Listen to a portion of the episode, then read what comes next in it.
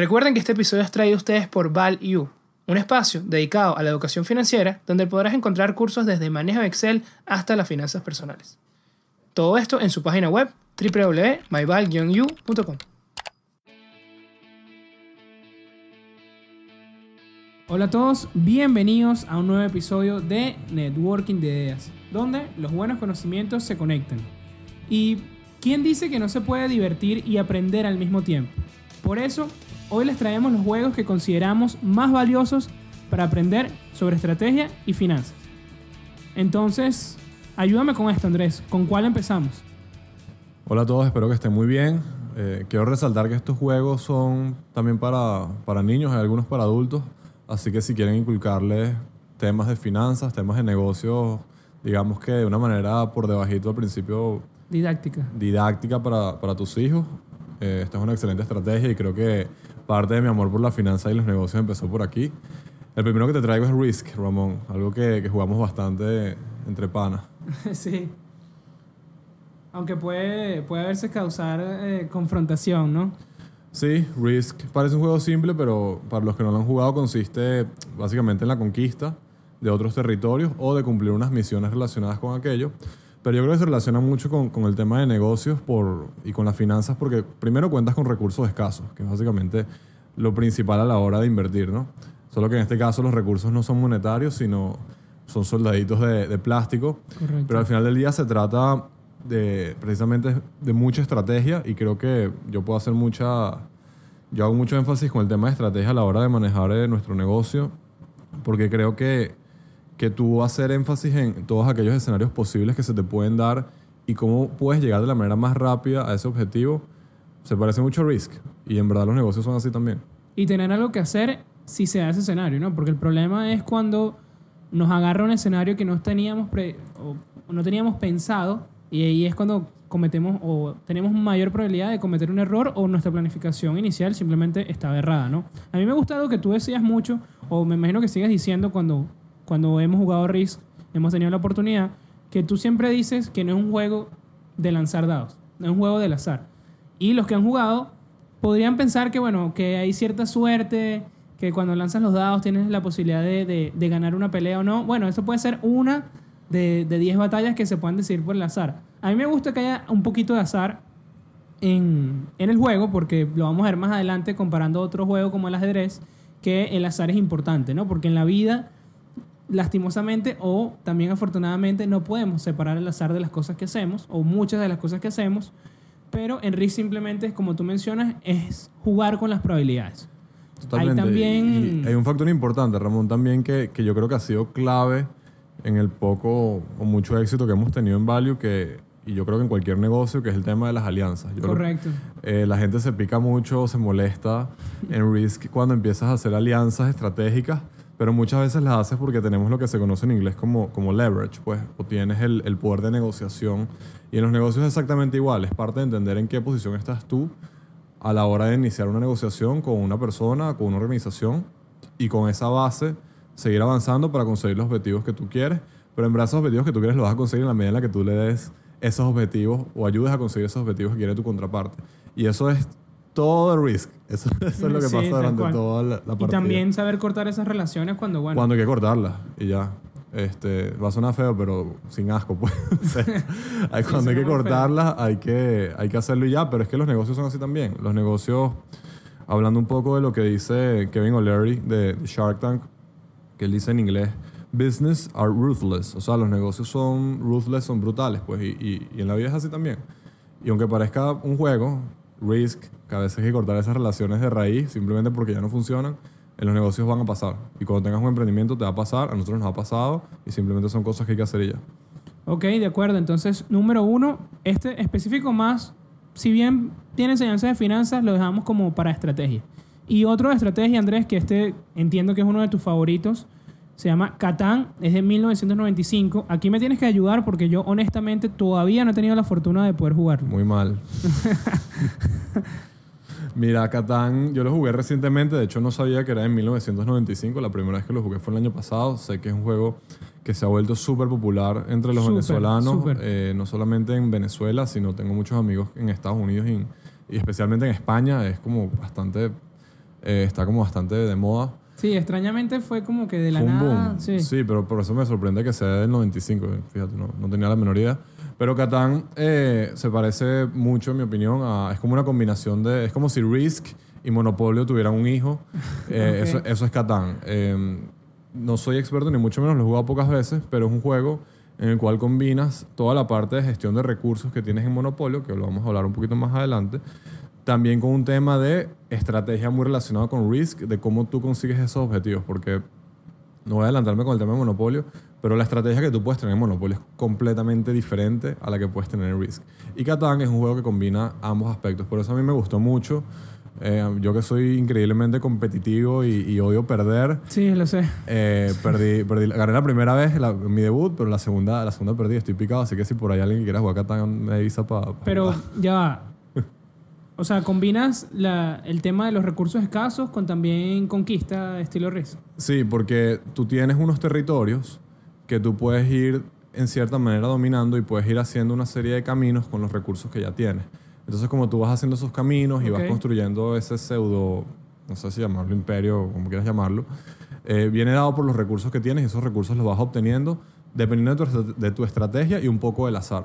Entonces, si tienes una estrategia mala, no vas a poder gestionar de manera adecuada los recursos. Y si no tienes recursos, no vas a poder desarrollar esa estrategia. Entonces es muy interesante porque combina las dos cosas. Si bien en Risk también tienes que gestionar recursos, Claro, los soldaditos. los soldaditos, al final del día esos soldaditos te los van dando y te los van dando también como que a medida que vas avanzando y te vas volviendo más poderoso en el juego. En Catán no es tanto así. En Catán es, Ok. todos empiezan más o menos igual. Y bueno, si desde el principio ya empiezas a hacer las Mal. cosas mal, no vas a tener los recursos que necesitas. ¿Y qué dirías que, bueno, que, que puedes aprender más en Catán que de repente no, no aprendes en Risk? O de repente en Catán eh, hay una lección más Sí, interesante o, o- o más, de forma más... La gestión de los recursos. Porque en Catán, te, te explico y, y brevemente para no extenderme tanto en, este- en esta parte, pero en Catán, tú para construir eh, cada una de las cosas, los caminos, eh, las casitas y las cosas que tienes que construir, que te van a ir dando puntos para ganar, tú necesitas unos recursos determinados. Y esos recursos determinados, como por ejemplo, no sé, es como eh, Empire Earth o Age of Empires, no sé si alguna vez jugaste esos juegos. Sí, claro, el clásico de, de Cyber. Exactamente, total- totalmente. este, que necesitabas que sí, dos maderas, una piedra y un oro. Bueno, Catán es, es el mismo estilo. Entonces, tú tienes que desarrollar una estrategia de recursos y de posicionamiento con tu competencia para tú obtener esos recursos y poder llegar al objetivo. Entonces, en ese sentido se diferencia mucho Risk, porque Risk simplemente es, o sea, si conquisto más territorios, bueno, tengo más Hay como soldados. más en pensamiento hacia adelante, Sí, ¿no? y específicamente recursos, porque tienes más variables. No solamente Ok. el número de territorios, que es lo que te Claro. da eh, Es más ejércitos, también, ¿no? sino que tienes varios recursos. Entonces, de repente, a veces te falta madera, entonces tienes que hablar con Ramón para negociar si te da madera, pero Ramón sabe que si te da madera, entonces le vas a ganar. Entonces, tiene esa parte también de negociación muy interesante de Risk. No, genial. Y bueno, vamos con otro que parece ser como que el papá de la estrategia, ¿no? Que es el ajedrez. Por cierto que, bueno, que, que Andrés y yo somos muy fan del ajedrez. Inclusive hemos jugado muchas veces en contra. Llevamos nuestro score. Voy ganando creo que 4 a 2. Entonces, ¿recuerda. Andrés? Esa parte la vamos a cortar en el episodio, pero... Ok, bueno, volviendo al juego, ¿qué pasa con el ajedrez? De verdad que a mí me encanta, creo que tuvo también un boom con esta nueva serie de, Sí. de Gambito de Damas sin hacer mucha publicidad, que, bueno, obviamente es el rey de, de la estrategia porque aquí se elimina completamente el azar, ¿no? Aquí es tu habilidad va a definir si ganas la partida o no. No, no va a haber un golpe de suerte que puede ser por lo menos esa aleatoriedad que puede haber al inicio de Catán con lo que te toca o también lo mismo que en RIS, sino simplemente tus habilidades y tus decisiones van marcando eh, la pauta del juego, ¿no? Y, simplemente si eres mejor que tu oponente vas a ganar. ¿Qué pasa? ¿Cuál es mi problema con el ajedrez al decir, bueno, el ajedrez es bueno eh, y te va a ayudar a, a entender estrategia, pero no muy pocas situaciones en la vida son como el ajedrez. En el ajedrez tenemos toda la información disponible, todos vemos todas las fichas. Si bien no podemos ver la estrategia de nuestro oponente, sí podemos ver todas sus fichas al mismo tiempo.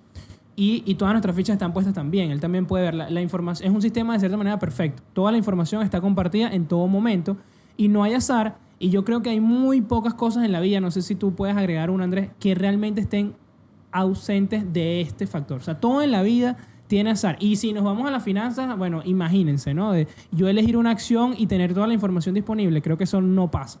Sí, estoy completamente de acuerdo con lo que dices y fíjate que es algo que, que no había pensado. De hecho, ese grado de, de modelo determinístico, como por decirlo de alguna manera, ¿verdad? no sé si esa es la expresión correcta, pero, pero sí que es un escenario modelado, es tan así que en el ajedrez, ya en el nivel, los niveles altos, pues, hay veces que las partidas hasta el movimiento 15, 18 son prácticamente teoría. O sea, son movimientos que ellos ya saben Claro, sí, sí. eh, y que se han jugado millones de veces. Entonces, realmente en la vida es muy difícil que eso te pase en los negocios, en las finanzas, eso no va a pasar. Yo creo que el ajedrez te ayuda más, es a, mm, a diferencia, por ejemplo, del Risk o del, o del Catán, creo que es un juego que en cada movimiento sí te va abriendo nuevas probabilidades. A diferencia del Risk, por ejemplo, en el Risk tú puedes jugar media hora y tú puedes saber cuál es la estrategia del otro durante media hora. En cambio, en el ajedrez en cada movimiento se puede abrir un abanico de posibilidades, es lo normal. Y, y bueno, y creo que eso se parece también mucho al emprendimiento donde todo el tiempo uno está pivoteando y está... No digo que, que, que como, vayamos, como vaya viniendo vamos viendo, porque no es, no es así, si existe una planificación, pero básicamente el día a día es resolver y el ajedrez creo que se parece un poco a eso. Yo creo que no hay ningún escenario en la vida que sea exactamente igual, pero creo que el emprendimiento se parece bastante. Sí, igual tienes que planificar. Igual tienes que estar pensando qué va a hacer tu oponente. tienes que hacer jaque mate, pero y, y- hay y que ver bueno, cómo llega. esas lecciones puedes tomarlas, ¿no? Y, y bueno, creo que eh, se ha visto muchos casos de, de éxito, inclusive la gente joven que, que es campeona del mundo en ajedrez, ¿no? Que cada vez son más jóvenes. Entonces, bueno, creo que, que definitivamente es un juego del que se puede aprender muchísimo y, un deporte, porque inclusive es considerado un deporte. Y algo, algo que quiero agregar aquí, Ramón, también que, que, que me parece que, que se parece también a un poco a las finanzas y, y a los negocios y emprendimientos, es el tema de que en el ajedrez tú normalmente tienes que sacrificar algo para obtener algo. O sea, probablemente tienes que sacrificar a veces material, o sea, piezas, para, para obtener una posición mejor. Y bueno, si bien en los negocios no sacrificas piezas o, o una cosa por otra, sí creo que muchas veces tienes que, que priorizar. ¿ok? Y fíjate que en el ajedrez hay jugadores que se enfocan mucho, por ejemplo, en la posición que tienen y prefieren sacrificar uno o dos peones, inclusive algunas piezas, para obtener una mejor posición y ganan. Y yo creo que eso se parece mucho a, lo- a los negocios y, y sin duda también a cuando manejas un portafolio de inversión, bueno, cosa que hemos hablado muchas veces, eh, cómo tú administras ese capital, ¿no? Cómo te posicionas en un sector, cómo sacrificas a veces un capital para exponerte a, a un determin- una determinada acción, porque los recursos son limitados. Y en el ajedrez eso pasa también. En el ajedrez si, te, si pierdes una pieza, no es que en el siguiente turno Sí, te dan no, nuevos o- ejércitos, o, ¿no? o yo por lo menos dejo expuesta a mi reina para, para luego yo tener esa jugada de jaque mate. Sí, es verdad. Eso también vale mucho la pena. No sé si me ha pasado que has comprado una acción que sabes que hace una perdedora para comprar una mejor. No, no, eso sí no, no lo vi. No, no, pero, pero si tienes, por ejemplo, 10 mil dólares, tú tienes que hacer magia con esos 10 mil dólares. En cambio, en el Risk, si tienes 10 tropas, bueno, y te matan 3, bueno, el turno que viene tengo 3 más, pues. En el ajedrez no, pues. En el ajedrez los recursos son limitados y, y son las únicas piezas que tienes. Claro, pero yo decía en el punto de sacrificar. O sea, ¿qué, qué estarías sacrificando? Ponte en el tema de las acciones. Por ejemplo, lo que te estoy diciendo, o sea, si tienes nada más 10 mil dólares, Ok. a mí me gustaría a veces agarrar los 10 mil dólares y metérselos todos a, a Facebook, por ejemplo. No es una recomendación de inversión, por favor, no creen que estoy recomendando Facebook. Ajá. este, pero no puedes, no puedes, no puedes. Me gustaría a veces tener más dinero para comprar más acciones, pero no los tienes. Y ese, esos recursos limitados que tienes, tienes que distribuirlos de una manera en la cual tu portafolio esté, valga la redundancia, bien posicionado ante los eventos futuros. Ok, de acuerdo. Vamos con el siguiente. Y este yo creo que es tu favorito, ¿no, Andrés? Monopolio. El monopolio. Si alguien, si alguien juega Monopolio, avísenme juego con ustedes. Porque a mis amigos, ninguno le gusta jugar Monopolio conmigo. A mí, bueno, el Monopolio es obvio, ¿no? Es el, es el tema de la gestión de- del dinero. Eh, yo creo que a diferencia de los, de los juegos anteriores, curiosamente les doy un tip. Busquen en internet cómo ganar en Monopolio.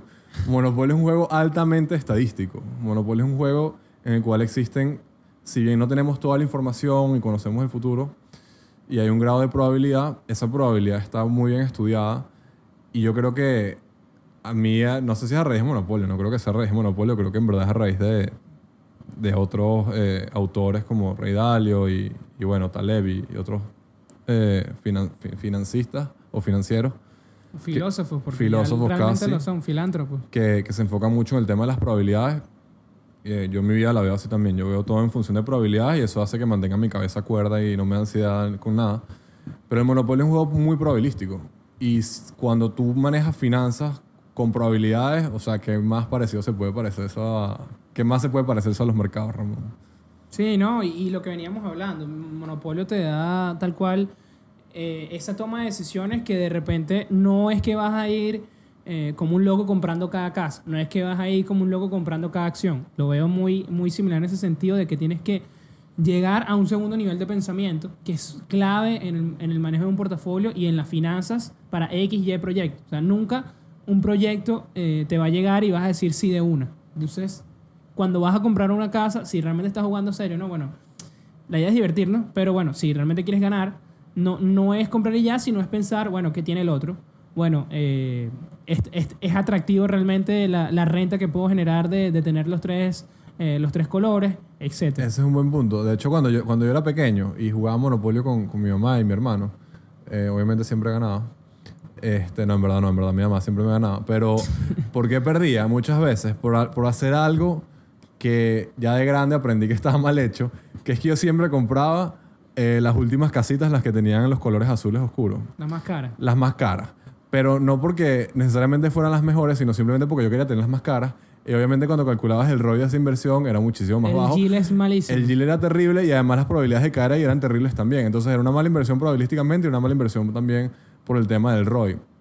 Y aunque parezca una tontería, en verdad eso es un tremendo concepto que se los puedes enseñar a tus chamos o a tus hijos. Le dices, mira, en verdad esta casa es más cara, pagas esto, haces esta Es división y te da tanto. No, no, no. De, de Listo. verdad que son los primeros pasos para aprender, o sea, desde real estate hasta, como te digo, manejo de un portafolio. De verdad Sí. que el, el juego, de forma muy divertida o, o muy, digamos, luz, te enseña muchas cosas que, que son inclusive profundas en, en el manejo de las finanzas, porque son cosas que se meten en modelos, se estudian, etcétera. Entonces, de verdad que eh, un juego muy interesante y que yo sé que a veces, por lo menos a mí a veces me puede parecer aburrido porque, bueno, la duración es un poco larga, pero creo que vale la pena aprender a jugar y aprender con una estrategia, que es lo que mencionaba, ¿no? Que cuando vamos por ahí en la vida tratando y tenemos capital, teniendo ese escenario, tratando de comprar todo, probablemente lo que vamos a hacer es botar nuestro capital. Entonces eso también tenemos que tener esa lección cuando vayamos a hacer nuestro portafolio, cuando veamos todas las posibilidades, porque también, ¿qué pasa? Ahora con, con la tecnología, cuando uno se abre un portafolio en un broker grande, puede comprar prácticamente todo. Entonces, hay que pensar, hay que estudiar y no ir comprando cada casa y, y cada calle, ¿no? Tres años. Tres años esperando para que jueguen Monopolio conmigo. Ajá, sí. Ok. Bueno, y el último que vamos a recomendar el día de hoy es el póker. Y para mí es mi favorito. En cuanto, no, no tanto el juego per se, sino es mi favorito si me preguntan, oye Ramón, ¿qué consideras tú que es el mejor juego para enseñarle de finanzas a alguien o de estrategia a alguien? Si bien ya, ojo, porque también me pongo aquí en una situación complicada porque entiendo que el póker es un juego bien adictivo y está asociado por lo menos con el casino, todas estas cosas malas. Pero quitando esa parte negativa del póker, porque bueno, cualquier juego puede ser adictivo, o sea, lo vimos también con el ajedrez en, la serie, e inclusive, bueno, vean la historia de The Fisher, que literalmente se volvió loco y era el campeón de ajedrez y bueno, el ajedrez lo, eh, le quemó las neuronas, por así decirlo. Pero bueno, todo, todo en la vida puede ser adictivo. Entonces, bueno, si quitamos esa parte, de verdad que el póker para mí es lo más eh, similar a un manejo de un portafolio y realmente aprender de las finanzas. Primero que la unidad monetaria, al igual que monopolio, es dinero. Entonces ya de por sí tienes la psicología de manejar dinero. Y en póker normalmente es dinero de verdad, a menos que, bueno, estés jugando eh, de forma simulada o, bueno, para divertirte con tus amigos, que también es válido. Pero bueno, si estás jugando póker de verdad, nada más con tener la unidad monetaria, que es dinero, ya tu psicología va hacia lo mismo, ¿no? Cuando, cuando tú tienes una inversión, lo primero, inclusive antes de si es una, porque hay una cosa que se llama razonable y hay una cosa que es lógico. Hay, hay un libro muy bueno que les voy a recomendar al final del episodio que, que habla mucho sobre eso. Por lo menos, es lógico que dejes que tu cuerpo tenga fiebre. ¿Por qué? Porque curas las bacterias, etcétera, y es la forma de que tu cuerpo se recupere. Pero no es razonable que tengas que sufrir por tener fiebre sabiendo que ya hay tecnología que te la quita. ¿Sí? Entonces pasa de la misma manera. No, hay, hay cosas que son que tú dirías, bueno, pero ¿por qué tú no compraste esa, eh, esa acción si estaba tan barata? Bueno, porque razonablemente para mí no era la oportunidad. Porque hay una psicología del manejo del dine- del dinero que capaz la persona no estaba preparada o no lo veía de la misma forma que la que le está regañando, por así decirlo. Entonces el póker te enseña eso. Tú puedes haber tenido la mejor carta, doble A, e igual perdías. ¿Ok? Y pasa igualito con las empresas. Buen caso de Facebook. Facebook ha sido desde, diría yo, octubre, una de las peores acciones de- de- de- del, del SP500. Bueno, inclusive todo el- todas las FAN han estado muy rezagadas desde más o menos octubre, noviembre, por ahí. Y no significa, otra vez, no, no es una recomendación de inversión, pero no significa que no se vayan a recuperar tampoco. Pero es lo que te digo, igual con Facebook puedes perder. ¿Ok? Igual con doble A puedes perder. Tienes que estar pendiente también quién está en la mesa. Tienes que ver tu, tu- tu contexto, entender qué son, cuáles son las mejores manos en función de lo que, de lo que hay. Y, y lo hablamos mucho. eh, mucha gente también, eh, bueno, lo hemos visto, ¿no, Andrés? Como empresas de tecnología con valoraciones eh, cuestionadas han sido las más rendidoras. Pero si tú estás haciendo trading, tendrías que realmente ver dónde tener que poner tu capital en lugar de estar buscando valoraciones de forma fundamental, ¿no? En, lu- en lugar de estar cuestionando, oye, yo tengo un doble A y no, me- no estoy ganando con el doble A. Oye, pero es que en la mesa hay un 3 y un 4. Entonces no, no, no tienes que ir all con el doble A porque no te va a servir. Bueno, a menos que vaya a la escalera, ¿no? Pero ya, ya ahí me voy muy específico. Entonces, esas son las lecciones que te enseña el póker. O sea, primero, en la psicología del dinero, que algo que es lógico no siempre es razonable, como está ese ejemplo, no, no siempre es así. Eh, mucha gente a veces ve una acción que ha caído el 50%, pero ya la compró arriba y dice, oye, ¿por qué no compraste más ahora que estaba más barato? Bueno, porque no tenía el estómago para hacerlo. O sea, no, no, era razonable para mí y era el capital que me quedaba de repente para otro proyecto. Entonces hay que ver eso. Entonces eso te lo enseña el póker también. Recursos limitados otra vez y a prestar atención a tu contexto. Inclusive más allá, eh, la última lección que quería del póker es que tú en el póker ganas viendo las cartas, no las fichas.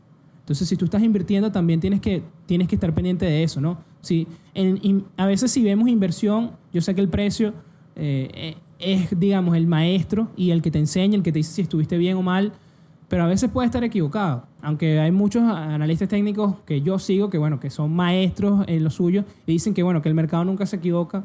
Si tú estás invirtiendo a largo plazo, eh, tú no puedes estar simplemente viendo las fichas. Tienes que estar viendo las cartas. Y eso es viendo las empresas, viendo qué están haciendo. Y el tema, bueno, no tengo mucho más que agregar, súper completo, Ramón. Me gustó esa última parte de, de- del tema de, de ver las cartas y, y no las fichas y ver qué te está lanzando, en este caso no el croupier, sino el mercado. Creo que Sí, también. tiene mucha, mucha analogía con lo que es manejar tu portafolio y entender el contexto. Pero yo lo último que quiero agregar muy puntualmente es que, que en el póker, en el póker sí soy bien malo, aquí si no, no me inviten a jugar, Eh, que en el póker siempre a pesar de que tengas las probabilidades a tu favor o en contra, siempre hay un grado de, de instinto y yo confío mucho en mi instinto y recomiendo que a todas las personas que, que desean emprender también lo hagan. Si estás manejando un portafolio, estás empezando, eh, definitivamente no confíes No, mucho en no, tu confía en instinto. tu instinto. Confía en tu, en tu razonamiento o en el de alguien que sepa más que tú, pero, pero en temas de, de escenarios de incertidumbre eh, y en la experiencia que hemos tenido este año y pico ya, o sea, uno nunca va a tener toda la información. De hecho, la mayoría de las veces que tomamos decisiones no tenemos casi nada de información y nosotros nos guiamos mucho por lo que creemos que es correcto y ya, porque no te queda de otra. Y, y si a ti te tiembla el pulso para tomar una decisión a cada rato, nunca lo vas a lograr. Claro. Y en eso se parece mucho el instinto. Yo no sé si lo he hablado acá o, o lo he hablado en, en algún otro lugar, pero hay una... eh, alguna vez escuché que el instinto o ese, ese gut feeling que tienes, como dicen en inglés, ese feeling que tú tienes de algo que no sabes por qué lo tienes, dicen que es porque tienes millones de años de genética y de conocimiento acumulado en tu sangre que tú no sabes de dónde viene, pero por algo sabes que es así. Y fíjate, si tú confías en eso muchas veces te sale bien. Te puede salir mal, pero muchas veces sale bien y tú no, sabes sé, por qué. Yo no creo, eh, para las finanzas yo no, yo no, yo no creo Para en las eso. finanzas no, pero para los negocios sí. Para los los negocios, negocios son completamente así. Tú nunca vas a tener... Es muy difícil que tengas el 100% de la información. Y cuando estás empezando, menos aún. O sea, tal vez si eres una, Claro. si eres una corporación y tienes una consultora que te da toda la data de mercado y todo, bueno, chévere. Pero muchas veces tienes el camino A, el camino B y tienes unos recursos limitados y tienes que decidir si vas por A o por B. Y muchas veces, bueno, al menos en mi experiencia, ese instinto se va puliendo cuando vas tomando mejores decisiones. Y el caso contrario, a ti también te tiene que pasar. Cuando algo no se siente, eso sí es en finanzas, en portafolios, cuando una acción no se siente cómoda es por algo. Sí, eso sí. Y tienes que cortarlo. Igual es, lo- igual es en el emprendimiento. Claro, pero bueno, por lo menos para mí, no sé, ese tema ya más esotérico de... de- Súper esotérico. eh, para mí es simplemente el subconsciente tomando decisiones más rápidas. ¿sí me Exactamente. Es una parte de tu cerebro que ya vio la información, la la, la pasó a un mapa que había, digamos, tú en situaciones similares has hecho esto y has tenido X resultado. Pero no sabes por qué. Cla- No, pero por lo menos, tú viste, eh, tú en cierto momento de tu vida hiciste, hic- en, en situación A, hiciste B y te dio tu premio. Pero tú en ese Entonces, tú momento ves no, el mismo escenario. Pero no te das cuenta porque no lo sabes. Pero es tu subconsciente haciendo ese procedimiento, Bueno, mucho no más lo, rápido que tú lo no lo puedes ver. sabemos. Vamos a dejar que las escuchas nos digan si... Yo diría que hay que debatirlo. Es porque, un- porque yo por lo menos trato de dejar el, el instinto en lo, en, lo, en lo más en lo más mínimo. Entonces, Claro, pero muchas veces no puedes. O sea, muchas veces... Yo diría que... Mira, te puedo decir que el... Al menos yo diría un tercio de las decisiones que tomamos en Value... O sea, son prácticamente con instinto. Porque no tienes la información, es imposible tenerla. Sí, eso es Inclusive hay veces que tú quieres información que ni siquiera las grandes corporaciones tienen. Y tú no sabes cómo... O sea, si tú tienes un producto, por ejemplo, que no tiene mercado potencial porque es un producto nuevo. Bueno, ¿Cómo tú tienes que ir por si hay- instinto, claro. Tienes que darle, tienes que probar tu hipótesis, validarle y si valida, sigues. Y si no valida, bueno, pivoteas y vas Claro, para pero ahí, lado. ahí, ahí te enseña, ahí te enseña el póker, por ejemplo, que no puedes ir all-in. Exactamente. Tienes que ir en función de las probabilidades. Exactamente. Porque, por lo menos, los grandes jugadores de póker sa- saben ya más o menos eh, cuando ya por lo menos salen las cinco cartas o salen tres cartas Claro. y ya tienen sus manos, ellos van viendo con qué probabilidad tienen de ganar la mano. Manejo de riesgo. Ya ellos saben por lo menos, eh, si yo tengo un trío, por ejemplo, eh, solo me gana por lo menos eh, un, un póker o me gana una escalera, ellos están viendo qué probabilidad hay sabiendo, sabiendo las cartas que hay, ¿no? Entonces ya ahí vas descartando. Y tomas las decisiones en función de las probabilidades, que pasó, que mencionabas igual en, en el ajedrez, ¿no? Mencionabas que era así. Sí.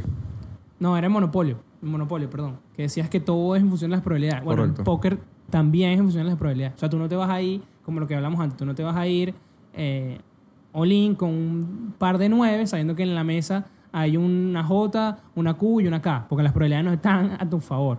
Correcto, correcto. Sí, manejo de riesgo. Sí, manejo de riesgo. Y lo último, que yo diría que es inclusive mm, súper valioso para el trading, eh, que es saber cuándo retirarte.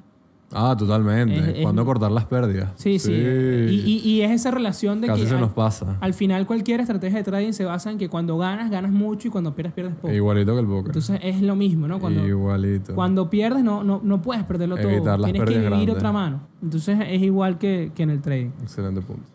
Bueno, y estos han sido nuestros cinco juegos bueno, favoritos y que consideramos que podemos aprender más sobre estrategia y finanzas. Pero antes, quería, antes de terminar, quisiéramos dar unas menciones honoríficas. Entonces, hay una que todavía no hemos podido jugar, la estuvimos estudiando. Si alguien ha podido jugar, de verdad que coméntenos qué tal es. Sin duda lo, lo vamos a probar eh, seguramente pronto. Se llama Acquire, que se trata de comprar y vender acciones. Bonos e inclusive vas aumentando eh, la- el tamaño de la empresa a la que compraste. Bueno, de paso es inversión y eres un inversionista activo. Además, también puedes adquirir otras empresas, combinarlas, etcétera. Como les digo, no lo hemos jugado, pero se ve bastante interesante y creo que es un modelado para realmente aprender eh, desde pequeño sobre, sobre, bueno, sobre la bolsa ¿no? y, y los mercados de capitales. Y también uno muy similar a ese se llama Panic on Wall Street, aunque el nombre no me llama mucho la atención, pero más o menos igual que Acquire. A mí me gustaría si fuera Panic on Wall Street y tengo cash. Así sí me gustaría.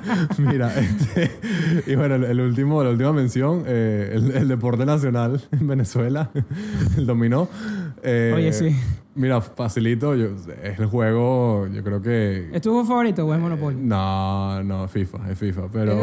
pero FIFA no aprende de finanzas. Pero para cerrar, mira, porque en dominó es un juego muy probabilístico. Tiene un factor de suerte, obviamente, cuando levantas las fichas, pero ahí para adelante yo creo que es un juego muy probabilístico. Hay mucha suerte también. O sea, hay mucho azar. eh, Sí, pero en la ah. vida hay mucho azar. Pero eh, ya al final las últimas tres o cuatro piezas, y bueno, por ahí si hay un maestro de dominó que me regañe, pero, pero ya es un tema de probabilidades y yo lo juego mucho con probabilidades y, eso te ayuda también a, si lo extrapolas a las finanzas y los negocios, es una excelente enseñanza. Sí, al, al igual que, que el póker, que es básicamente tomar decisiones con mayor alta probabilidad en situaciones de incertidumbre, porque ah, no tenemos toda la información disponible. Y bueno, es momento de pasar al dato de la semana. Y el dato de la semana es, ¿sabías que el monopolio jugó un papel fundamental en la Segunda Guerra Mundial? ya que el Servicio Secreto Británico utilizó cajas de monopolio para contrabandear dinero real, mapas y piezas de metal a sus prisioneros de guerra para que pudieran escapar de los nazis. Y eso ha sido todo por el episodio del día de hoy. Ya lo tienen cinco juegos que consideramos fundamentales para aprender sobre negocios, finanzas, estrategia. Y bueno, si ustedes tienen algún otro que no haya llegado a esta lista, con gusto los escucharemos. Recomiéndanos alguno. Eso ha sido todo por el episodio del día de hoy. Networking de ideas, donde los buenos conocimientos se conectan. No olviden, si están viendo desde YouTube, suscribirse a nuestro canal y darle like a este video. Nos escuchamos la próxima semana. Chao Andrés. Chao.